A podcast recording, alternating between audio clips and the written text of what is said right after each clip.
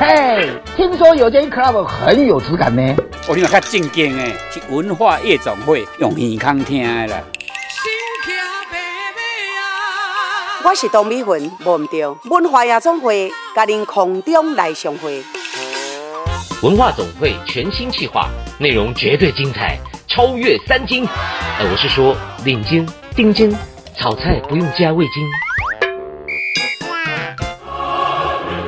备好你的咖啡或下午茶了吗？我是陈建仁，让我们在周六下午一起听文化夜总会，了解台湾文化大小事。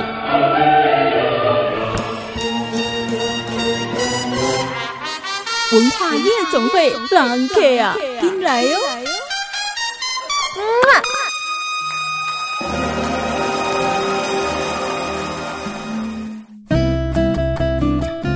欢迎光临文化夜总会。今天的夜总会来了一个很可爱的一个小助理。我先讲我是谁，我是腾 A，我是小助理，安心小助理，安心小助理。大家想安心 Kido，安心 K 牌奈良美智的特展，现在还在 On the way 上。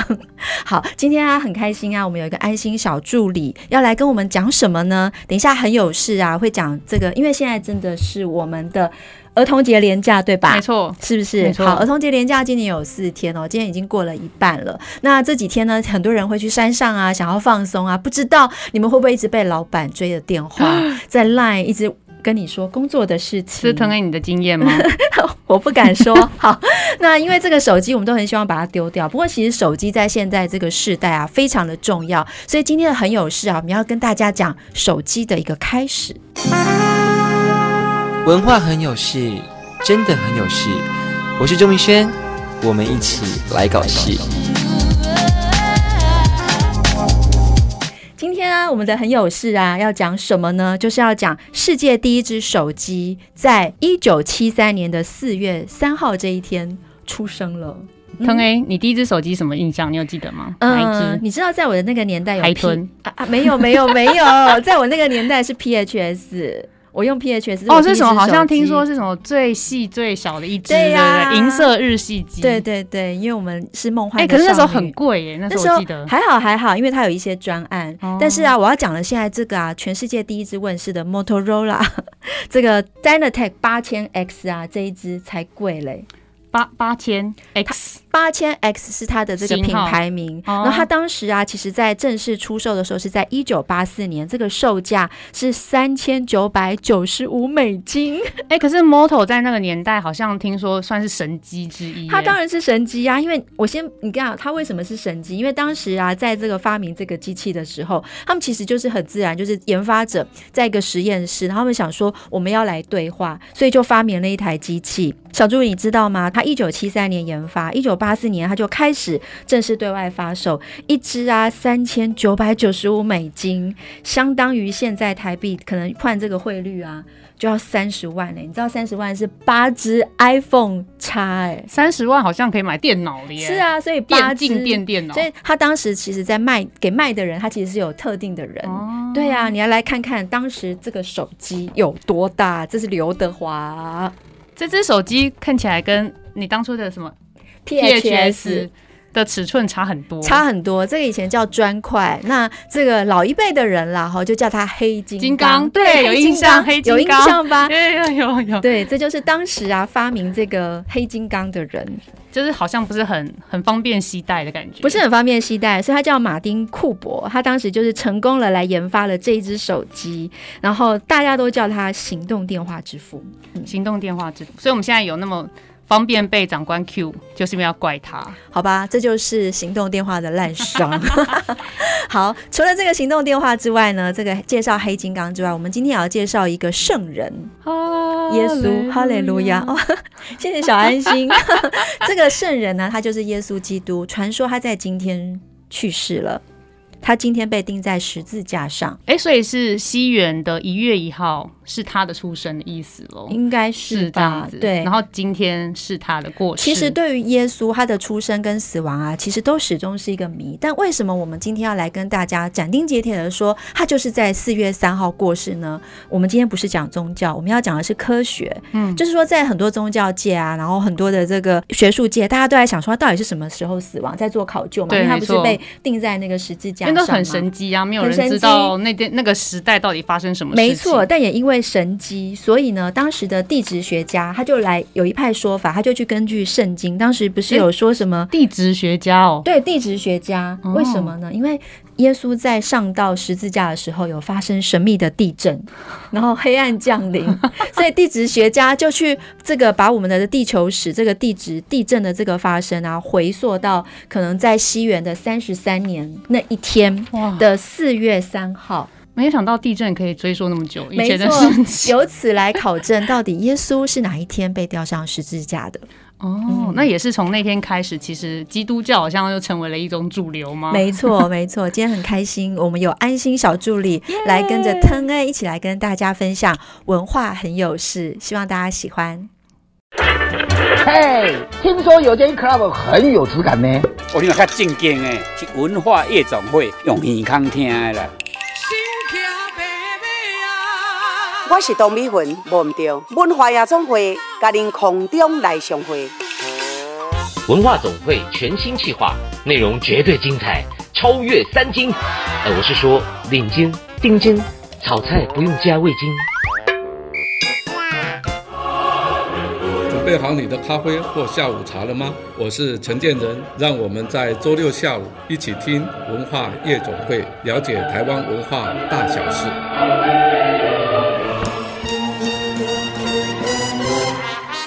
文化夜总会，狼客啊，进来哟！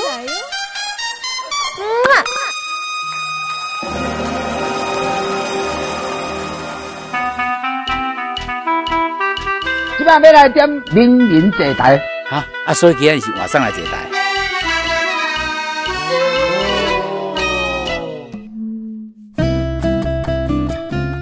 迎回来，文化夜总会，名人来坐台。我们今天名人来坐台啊，请到的真的是市集界的扛把子 的一个大前辈哦，他其实是陈小麦。Hi, 小麦好，好，小麦是西家文化执行制作人，那也是亚洲首创展的创办人。嗯，这感觉头衔都好厉害。来聊聊你自己。OK，嗯，主持人好，大家好，是我是小麦这样子。嗯、对，然后刚刚其实前面有聊，就是其实我只是出道比较早而已，我很年轻，很年轻，看起来还是应该很年轻的吧？非常非常。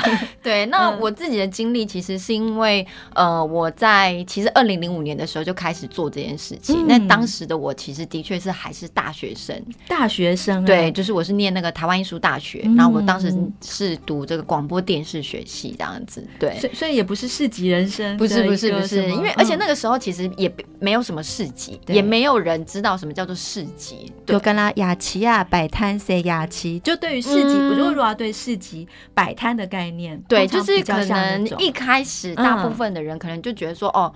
可能原油会比较接近吧，园、啊、游会对，就是。在那个年代，就是大家并没有呃理解什么叫做市集，或者是说呃创意市集，或者是创作这些内容都就是很模糊的这样。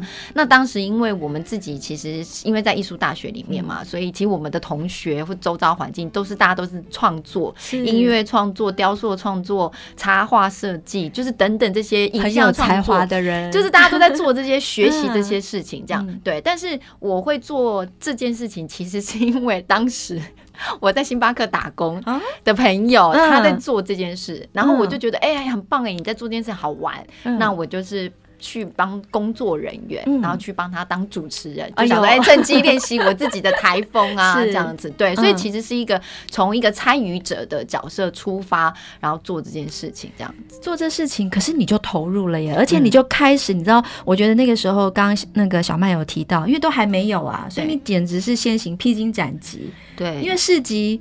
我我自己觉得啦，因为常常在逛，现在的市集好多，不过比如说古物市集、嗯、音乐市集、嗯、小农市集，那都是、嗯，那每个人都在创造自己市集的价值、嗯。可是你在那个时候，你就开始打先锋哎、欸，嗯，那你怎么会要投入呢？那时候根本也不知道什么叫打先锋吧，嗯、只是就觉得说做这件事情很好玩，嗯、因为周遭都是朋友们，嗯、就是大家都在做自己喜欢做的事情，嗯、对。然后那这些东西并不是一开始并不是为了赚钱做这件事，就只是觉得说有个场域可以表现你自己可能学习的内容，嗯、然后又可以跟朋友一起聊天啊，嗯、然后是一个。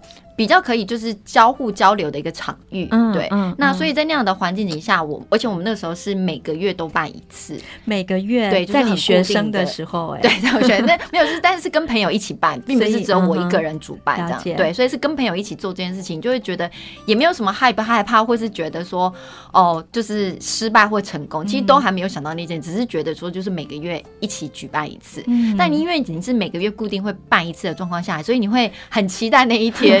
就会觉得说哇，一个月有一天的 party 这样子，然后我记得我们那个时候都还会特地就是有服装打扮，是啊，cosplay，对对对，因为那时候其实很流行就是二手市集，对，所以我们当时其实是有一半二手的，然后一半就是原创的，对，然后就会有在现场有很多人可能会卖复古的包包啊、鞋子、衣服等等，然后而且那时候我们的地点是办在西门町的电影公园，哦，电影公园，对，那人很多啊，对，嗯，那是现，那是后来，当时面很像废墟，有一点对。当时是那样，二零零五的时候，对对对。然后，而且因为西门町在那一区域，其实有很多的像是次文化嘛，比如说包括涂鸦等等，然后滑板这些内容。但现在已经是主流文化，这样对。在所以，在当时其实是有一群这样子的喜欢音乐、电子音乐的朋友，然后喜欢呃独立制作电影创作，然后也有像是涂鸦、插画等等这些，还有复古风，所以它凝聚起来，其实变成了一个年轻人聚集的一个场所、一个场域。然后一个月一次。大家就会在那边一起交流，一起玩。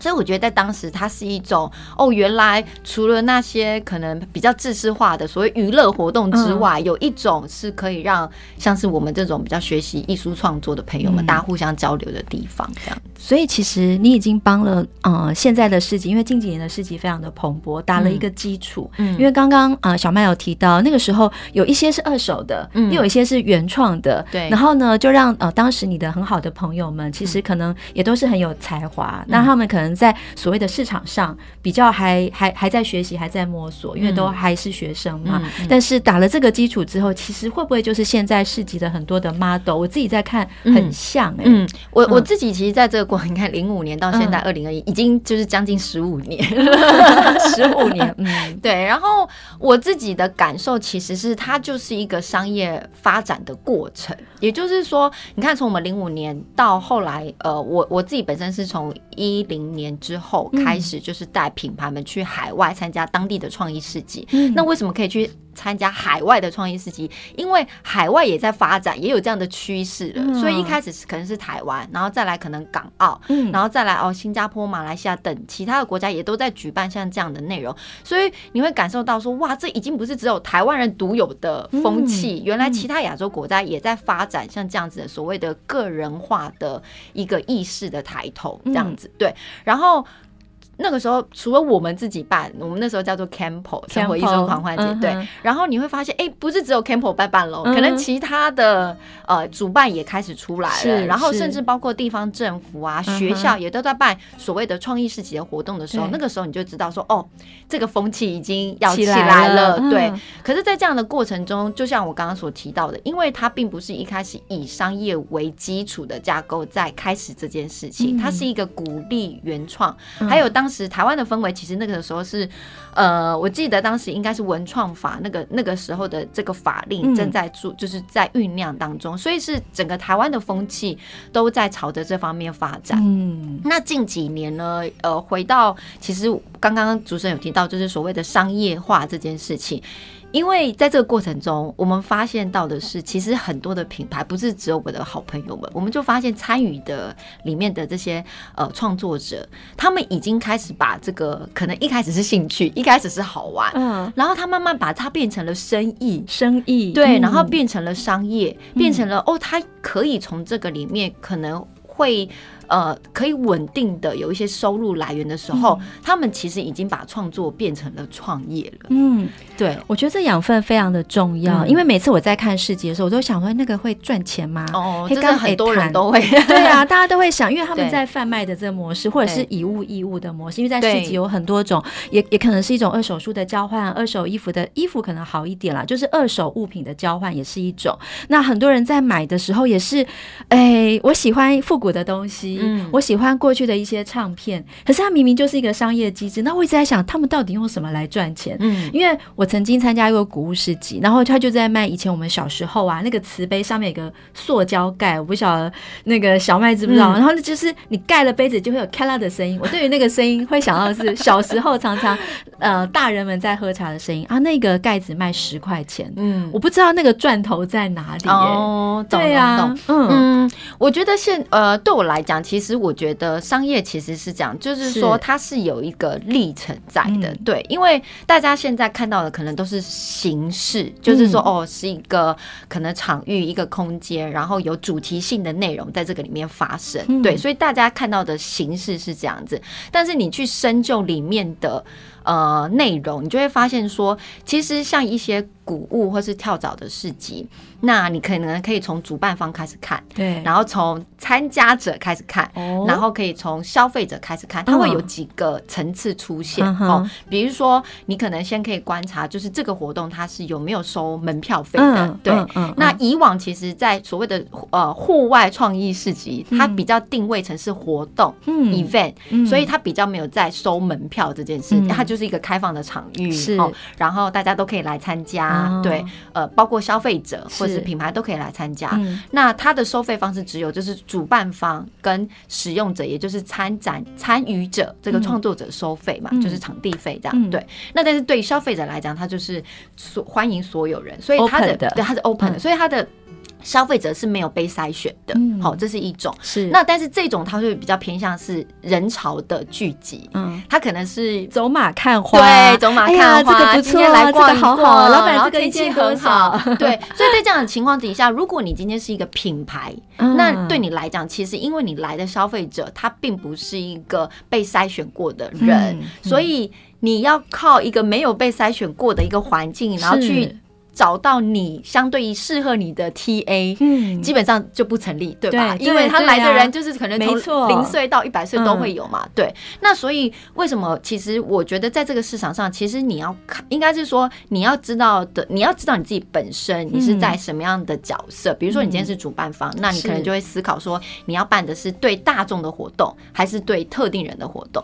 那如果你是品牌参与者，那你就要思考，你现在的阶段是才刚开始起步。你没有说你要马上赚到很多钱，你还在测试你的产品，是。测试你的 TA，对对对，你还在测试，哎，你到底怎么做这些东西？那你可能就不能参加比较具有规模性的一个活动或展览会，因为那可能相对的成本跟时间就会花比较高，而且它会吃不消。对对对，而且它还有很多的呃市场经验可能不不了解这样。子。可是如果你已经是相对你的发展性已经比较成熟，你可能已经经营五六年以上了，然后你不仅可以在市集卖东西，你也可以在网网络上卖东西，你甚至还有自己的自创品牌，甚至有个人工作室的时候，那你可能下一步就要去思考说，哎，那我有没有机会可能开店？嗯，到百货公司开专柜哦，甚至我可能要做跨境生意。哇，对，所以这就是其实是这十五年来的发展。这是十五年来你帮这个市集 没有我没不是只有我来，还有很多很棒的朋友们、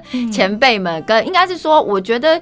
对我来讲，首创为什么可以发展成产业？嗯，就是因为这十五年来，它一直不断的变形变化，然后呢，有更多所谓的企业，他们加入这个环节，嗯，所以让在这里面的要开始以创作为生的这一群，呃，所谓的创作者，他们。一度，他们应该说，他们移动到创业的状态的时候，其实是在这个环境里面有相对的产业链出现的。这很重要啊！这不就是市集？我觉得它的终极精神应该是如此。因为每次在看市集的时候，都会觉得，哎，大家要赚什么？刚刚我们有提到，但是呃，通常市集也都是很多的作品。他比如说，他可能是设计师，嗯，他可能就是一个艺术家、捏陶师等等。但是要变成产业的时候，其实那个陶。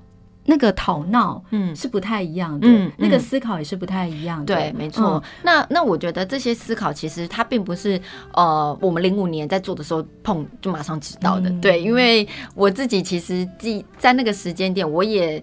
呃，第一次开公司就失败，就跟朋友一起开了第一家公司，但是后来虽然失败了，虽然结束了，但是我觉得在当时失败的经验却是我的养分。后来我自己在开现在的公司的时候，我反而知道说，哦，原来当时我们可能呃 miss 掉的一些错误，或者是说一些经验，反而我知道哦，那我再开的时候，我怎么样去避免，或者是我了解到市场上需要的东西是什么。嗯，对，所以这也包括我后来。来，我们自己在开始做比较正式的商业展览会的时候，我在思考的就是，哎，我怎么样做？对于这些从手做到创作到创业的品牌们，他们会是最好的这样子。哇，真的，今天请到了小麦来，我觉得很多人要投入这个市集产业，都可以来想一下怎么去做入门。因为小麦完全的分析了，用他生命的经验，甚至跌倒的经验来分享这个历程。那我们今天其实请到的就是我们西家文化执行制作人，也是亚洲首创展的创办人。刚刚小麦谈到了这一些，我们等一下下个阶段，我们就要来谈谈你。怎么样把市集的文化带到国际去？因为我们台台湾的这个市集文化跟国际的市集文化有什么样的差异，或是有什么样呃相同可以值得借鉴的地方？所以等一下大家不要错过啊！等一下马上回来哟。嘿，听说有间 club 很有质感呢。我听较正经诶，是文化夜总会用耳康听的啦。我是董美云，忘唔掉文化夜总会，甲您空中来相会。文化总会全新企划，内容绝对精彩，超越三金。呃，我是说领金、丁金，炒菜不用加味精。准备好你的咖啡或下午茶了吗？我是陈建仁，让我们在周六下午一起听文化夜总会，了解台湾文化大小事。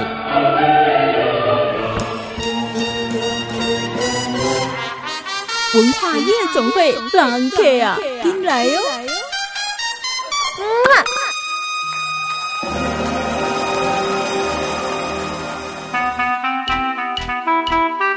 今晚要来点名人坐台，啊啊，所以今日是晚上来坐台。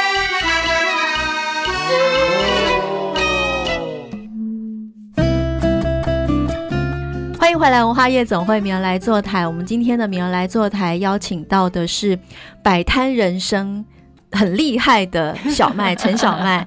小麦好，Hello，主持人你好，大家好。小麦刚刚分享了好多精彩的一个市集经验，然后有非常真的是从梦想的一个发展，嗯、然后到了真正落实到我们怎么样把梦想变成你可以吃饭的工具。嗯然后你又是喜欢这个工具，你说摆摊人生摆的是摆，我们摆的不是摊是人生，我好喜欢这句话，摆的不是摊 是人生。说说看你的人生吧，你看你前面的这半前面呃人生前半部就是在做梦想，然后呃有很精彩的的一个接触啊，让它慢慢的萌芽。嗯，你现在是把团队带到国外去，哎，对，嗯。嗯，我觉得其实人真的都要有一个。被验证的时，应该是说累积的时期。对，我觉得我的。我出道的比较早了，所以 就是我觉得我大概从可能学生时期一直到可能三十岁之前，对我来讲，其实那就是一个人生累积的时期。嗯、那在那个时间点，我做的事情其实就是用创意市集这件事情，不断的去累积。哦，那我喜欢的事情到底它的商业价值在哪里？嗯、还有就是我喜欢的事情，它有商业价值吗？我喜欢小麦这个论点，你知道为什么吗？嗯，因为你是很实际的在看待这个市集的工作。嗯，但是我我我平常心说，我有时候啊去看到一些市集啊，然后他们在跟人的对应、跟人的互动，嗯，当然他们有一些品牌，嗯，但是他们会有一点一点点姿态。哦，嗯，没有，他们是害羞，他们是害羞，他们是害羞，真的真的。那可是你就会很明确的说，我这个就是一个商业的机制啊。但是会不会其实，在很多参与市集的人，他会觉得，嗯。他他其实对于商业这件事情，他还是会抗拒的。嗯、他觉得我卖的是我的梦想、我的价值跟我的作品，嗯、其实是两个不同的逻辑耶。嗯，虽然的确会像主持人讲的，就是可能会有一点点那样的感觉，说哦，我卖的是梦想，卖的价值。可是它回归到你生活的本质，你总是要吃饭的吧，对吧？你而且我觉得。购买你商品的这个行为，其实对品牌来讲是一种鼓励，嗯、是一种肯定。嗯、那我们交换的只是我用金钱交换你做的作品，这样子，嗯、它是一个我觉得是一个彼此合宜的一个一个状态。嗯、对，因为。我觉得，所以这件事情，它在我们的所谓的现实生活里面，就是它其实就是一个买卖的行为。对，那我们先不要讲前面，就是那个感情 emotion，它其实本质是一个买卖的行为。那只是说你再加上情感的交流的时候，那个其实我觉得它就是创作最珍贵的地方。因为我们现在的买卖，你讲简单到，比如说我去买个便当，那就是一个买卖嘛，因为要解决我的民生需求。对。可是那买卖有分很多种情感的交。交流跟交换，嗯，那我认为创作这个交流是不是说它比较高尚，而是说。那个东西比较无形，了解，所以他比较没办法去用一个你的情感跟我的情感到底它的这个比重比重在哪里这样子，那就是真的是交流。对对，那那最后只是说我们用金钱有一个数值来去交换这件事情，这样。我我我觉得它的定位是这样。对，我觉得这样很棒，用这样的一个一个说明其实就很清楚。因为当你进入了那个氛围市集氛围的时候，有的人会失心疯，有的人还是保有优雅，然后再看。艺术品每一摊，因为每个品牌都是一个精神，都是一个象征，而且每个品牌到现在来讲，其实都是台湾，真的是这样讲，不晓得会不会太沉重？但是我真的觉得台湾的品牌就是台湾文化的一个展现。嗯，那这几年小麦啊带了非常多自己的团队到国际去，不管是中国、新加坡、马来西亚，甚至于还到欧洲去。对，我们最远去了英国伦敦，好厉害！那个是一个什么样的世界？那个就是很想去英国啊，然后就觉得说怎么样一定要去这样子，就是先先。画吧，就是我一定要先到，因为其实创意市集在我们那个时间点，二零零零五到一零年，其实有一本书就是叫《创意市集》，对，然后是台湾人一个作家，就是他。就是写的书这样，嗯、然后那时候就是就是你在看欧洲的这些文化跟呃氛围，也会了解到说哦，原来其实，在欧洲其实他们所谓的创意市集，他们没有什么叫做创意市集，嗯、他们其实就是什么 flea market 啊，对，farmer market 啊，对，然后就是。到处的这种，他们没有什么 creative market，他们不是这样子，对，对。那所以你到那种你会发现说，啊，原来这些所谓的市集，在他们的生活中，其实就是一个可能家里旁边的一个广场。嗯对，然后或者是说，呃，可能一个社区里面的一个内容，它是很融入到生活化里面的。对，那对我来讲，所以我就觉得说啊，那我一定要亲眼去看一下他们的那个氛围到底是什么感觉，这样。那所以我觉得这也是造就了我们后来我们去了非常多的国家，就是为了想要去探究，那到底他们在做创意事情跟台湾做创意事情的差别是什么？然后那他们怎么在做创意事情？那如果我们今天想要除了台湾以外的地方，他们是怎么看到我们的品牌？是对，然后呢？我记得我们第一次去的第呃，就是去澳门这样子。啊、然后我记得我们的品牌有跟我讲，他就说：“小麦，小麦，刚刚有澳门的客人买了我的产品，他就很兴奋，很开心。嗯”对，因为对他来讲，他就觉得说，原来我的东西除了在台湾之外，还有其他国家的朋友们会喜欢他的东西，而且会愿意用他们的钱来买这样子。嗯、对，所以我觉得那就像我刚刚一开始讲的，那是一种肯定，嗯、是一种鼓励，一个你自己所创造出来的作品，嗯，它变成了一个交流交换的方式，然后让这个人他可以。传递得到你的感受，嗯，对，比如我想一个小故事，每次我在外面分享的时候，我都会讲这个小故事，嗯，就是我们之前有带一些呃学校的大学生有去参加我们海外的活动，然后呢，我们这个品牌它其实现在也已经早在我们那个时候，它后来参与之后，它就出道了，它叫做日出小家，它是日出小家，对，它是一个手抄纸的明信片品牌，那它。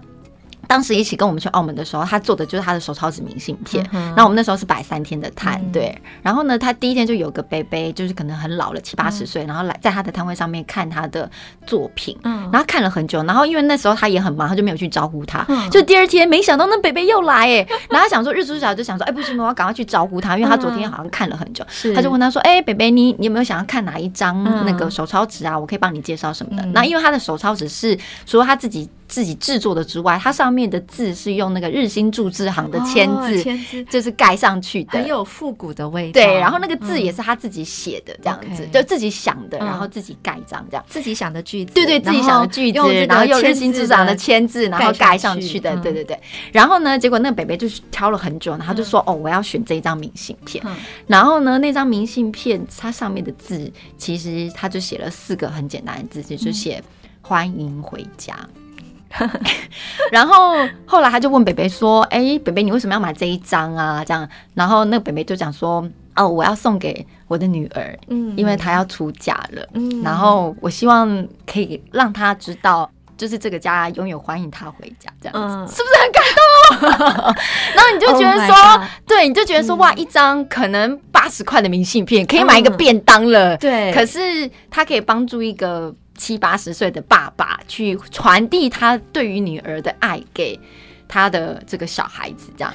然后你知道第三天最夸张的是什么吗？是什么？就是北北竟然带着他的女儿跟女婿 来到这个摊位上面找日出小姐，然后还合照啊什么的，这样子。哦，你们觉得？有我我真的没办法，所以好像有眼有点眼眶红对，对，对，我没办法，因为欢迎回家这个承带。就是四个字，四个字很简单，然后手抄的纸完全都是很朴素的素材，都、就是一种很手感的氛围。对，那然后去传达那感情的重量。对，所以其实我觉得创作的价值，其实它本身是在创作者的本身，跟他创造出来这个形体，他去做第三方传递的这个交流，其实这个东西是非常无价的。那这个交流，当然因为制造者去填上这个价格嘛，所以当然制造者要填多少，那就是制造者的他为这个作品的定价这样子，对。但是你接受者他怎么样去感受到这个情感，那就是接受者的他他所感受到的这样。所以我从来不觉得一个作品到底定价该多少，然后它是要被限制的。嗯，我我觉得这个是属于创作情感的部分。但是回到我觉得，如果今天你是以一个商业市场为发展的目标，嗯，那。他所思考的方向又不一样。嗯，举例，比如说像我们现在在做亚洲首创展的时候，嗯、我们其实他我们所针对的 TA 其实是有在开通路的买家，嗯、或者是有在做采购的企业主。嗯、那他们的需求跟北北的需求就不一样，不一样，所以 完全不一样。这边是 B to B 了，没错，没错，是 B to B，然后是对企业的，所以。当一个创作者，你今天成为一个创业者的时候，其实你要你你你要思考，其实是你到底对的是 To C 的 TA，是像北北那样的人，还是你今天要对的是拥有十家连锁店的通路，他要买就是要采购可能。一百件、一千件以上的产品，好、嗯，或者是企业他想要克制化的内容，嗯、那这些 TA 他的需求本来就不一样，对，所以你不可能拿你自己一件东西去 deliver 给三个不同的 TA，嗯，那那样子当然就不可行啊。是，所以我我自己是觉得说，我我之所以会有这样子的一个成长，嗯、其实我觉得就是因为我一直在这个过程中，我在想的是，就像刚刚主持人你提到，我觉得真的很重要，就是说。一个一开始做创作的人，他其实他在表现的是他的创意，是。所以当他有没有理解到自己已经从一个创作创意者到一个创业提供产品的人，其实这中间的心态，这个门槛。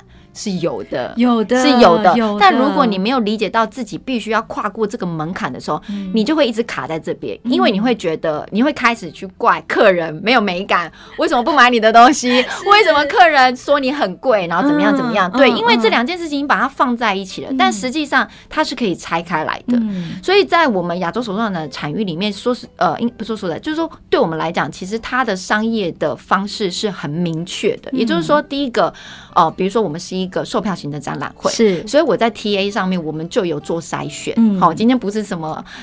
什么人都都都要来嘛？对不对？我不是去那边就是走马看花，走马看花，我势必要去对于这个产业、对品牌做观察。对，然后我想要更了解，或是我今天将来我要进入这个产业的话，那我要知道这个产业现在都在干嘛。好，所以我必须要去花费金钱去购买门票进入这个地方。好，所以这个是一个。那第二个，对于参展者来讲，他更是要做好功课、做好准备，因为我们虽然是一个四天的展览会，但是我们其实通常是上上半年。年，就是我们其实也也差不多像现在第六届，我们差不多四月就要开始公布今年的报名简章了，所以要招商，类似招对招商的。嗯、那为什么我们要准备至少半年以上？因为你要准备你的新品啊，嗯嗯、你要准备你的那些 post show 啊，你的目录啊，你要跟你的 to B 的客人沟通啊，嗯、然后你的展位设计、你的新品方案，那都需要时间，嗯、那不是只是一天两天、嗯、哦，好像摆个摊，对，桌子打开来就可以做生意了这样子，对。然后，所以这些东西都是我们认为，如果你已经到了下个阶段的话，其实对于一个作为首创品牌的这个经营者来讲，我认为台湾现在是一个非常好的环境。当然，因为我们的物价，然后我们整体的环境并没有像其他国外，我觉得是有所缺乏的。对对，比如说像我们邻近的可能港澳，嗯，他们的房价那么贵，是你根本不可能。有一个自己的工作室，对对，或者是说你要靠创作创业这件事情来当做你自己的工作。对，甚至发展成你的置业，这是完全不可能的。嗯。对，所以其实啊，我们听了这个小麦跟我们分享这么多，我觉得小麦好厉害，因为他思路非常的清楚。嗯，很多人要从市集啊跨界到就所谓的商展的时候，他其实也会很恐惧。你有没有什么话想最后来的时间分享给我们的想要投入市集，或者是更高阶他想要进入这个商展这个机制，怎么样把品牌推出去？有没有什么想分享的？嗯，对，好。我觉得其实讲一个很简单的呃数字观念，对，那我觉得你从这个数字观念，你就可以开始去思考自己到底现在缺乏什么，对，比如说呃，现在我们可能一般上班。比如说，可能是三万块的薪水，假设一个月是三万。如果你今天把你的这个创作的工作开始成为你的正职工作的话，那你第一个你必须要跨越的门槛就是你一个月你能不能赚到三万块？Uh huh. 那你赚到你能赚到三万块之后，再来第二个，你就要思考说，那我可以三个月都赚，每个月都有三万块嘛？或者是说我一年都有三万块嘛？那等到你已经可以每年呃，应该说每个月或者你整个很稳定的可以赚到三万块的时候，那你就要想说，哦。那什么时候我有机会把它变成正职的工作？哇！我想啊，网络上很多人都想要创业这件事情，或许未来也都可以把小麦的这个经验给大家做参考。嗯、那我们今天很开心，我们邀请到西家文化制作人，然后亚洲这个 首创展，首创展对。应该开始要公告，大家可以来。对对，四月份的时候可以到哪里看你的资讯？赶快来报，就是 papaasia.com，嗯，就可以找到。papaasia.com，对，好啊，今天很谢谢小麦，下次再来聊。好，谢谢主持人，谢谢，谢谢，拜拜。嘿，听说有间 club 很有质感呢。我听较正经诶，是文化夜总会用耳康听的啦。我是董美云，忘唔掉文化夜总会，甲您空中来相会。文化总会全新企划，内容绝对精彩，超越三金。呃，我是说领金、丁金，炒菜不用加味精。准备好你的咖啡或下午茶了吗？我是陈建仁，让我们在周六下午一起听文化夜总会，了解台湾文化大小事。文化夜总会，狼 K 啊，进来哟！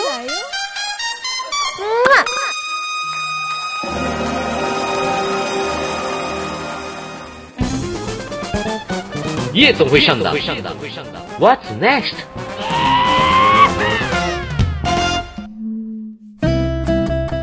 欢迎回来，文化夜总会，我们夜总会上档，我是腾 A，我是。安心小助理，安心小助理，今天安心小助理啊，做了非常好的一个一个给腾 A 加持的力量哈。对我们刚刚分享了很多，然后刚刚也分享了市集。我们现在要来跟大家说，未来的这一个周，他可以去哪里玩，可以去哪里走走。但是我们要锁定两个地方，一个是台北，一个是台南。首先呢，我们要讲这是在二零二一的宝藏盐光节，从现在开始一直到五月九号。我记得我们之前好像去年也有报过，对，宝藏盐灯节是不是已经一年了？一年了。嗯，我都我在看这个资料的时候，我在想说，哎，我们不是才讲过吗？结果呢，安心小助理就跟这个腾恩说，已经一年了。可是宝藏岩的确是很适合周末，就是去放养小孩的地方。它不只是适合放养小孩，其实在那个地方，因为它的白天跟它的晚上其实有不同的味道。嗯、那我们现在要讲的这个宝藏岩光节呢，它就是可以让你啊、哦、觉得上班要爆炸的时候呢，下班就去那边走一走，或者是假日的晚上呢，就到那边放松一下。因为它今年的主题叫做。做《栖息在光中》，好文青的主题哦。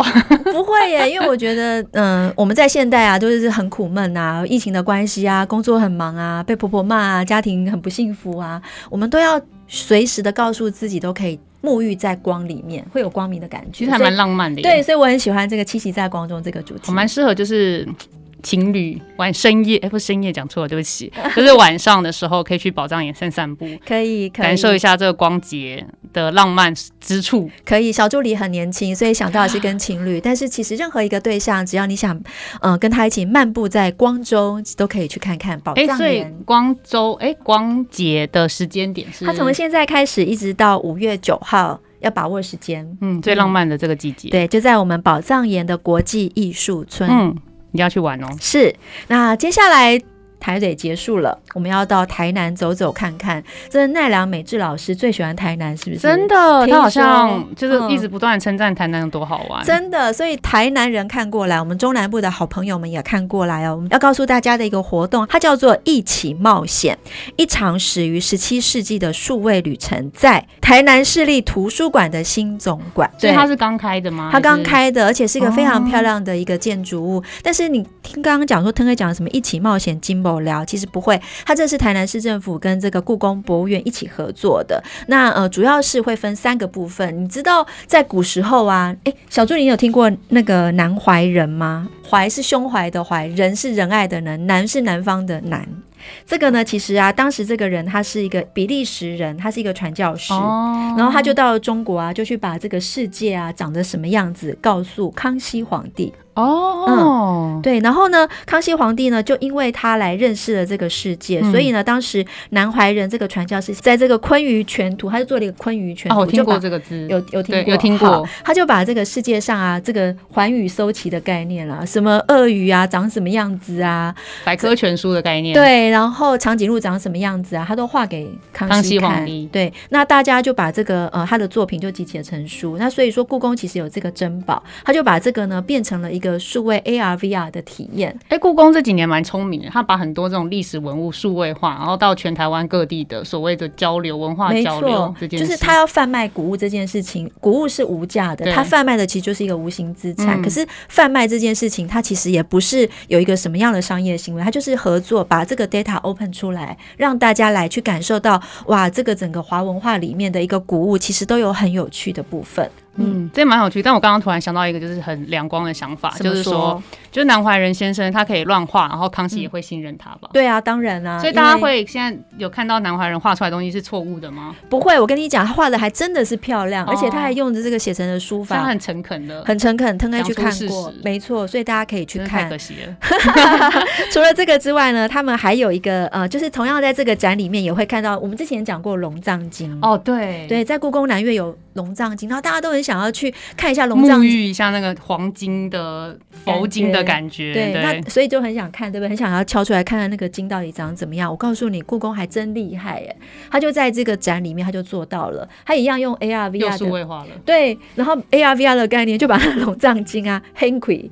哦，所以它漂浮在空间，它漂浮在空间，然后把这个文书咒啊，整个都在你的环，所以真的是沐浴在经文中，绝对会，绝对会。我真的很推大家去看这个龙藏经，因为龙藏经毕竟就是也是康熙的阿嬷大玉儿，你知道大玉儿呢，听起来很像是某个就是。偶像剧 很好看，好，他他就是把这个龙藏经弄成了数位化，所以呢，这个经咒还有龙藏经的一些很厉害的一些呃一些图腾啊，都把它放在 AR VR 里，让大家环场感受。你一定要去体验。哇，这好特别！我觉得龙藏经是蛮值得去体验一下 AR 感，没错，沐浴在经文中的这种祝福。是，所以在这个廉价当中啊，你如果觉得你需要被沐浴，欢迎大家到台南市立图书馆的总馆新总馆去看一下这个展览。叫做一起冒险，一场始于十七世纪的数位旅程。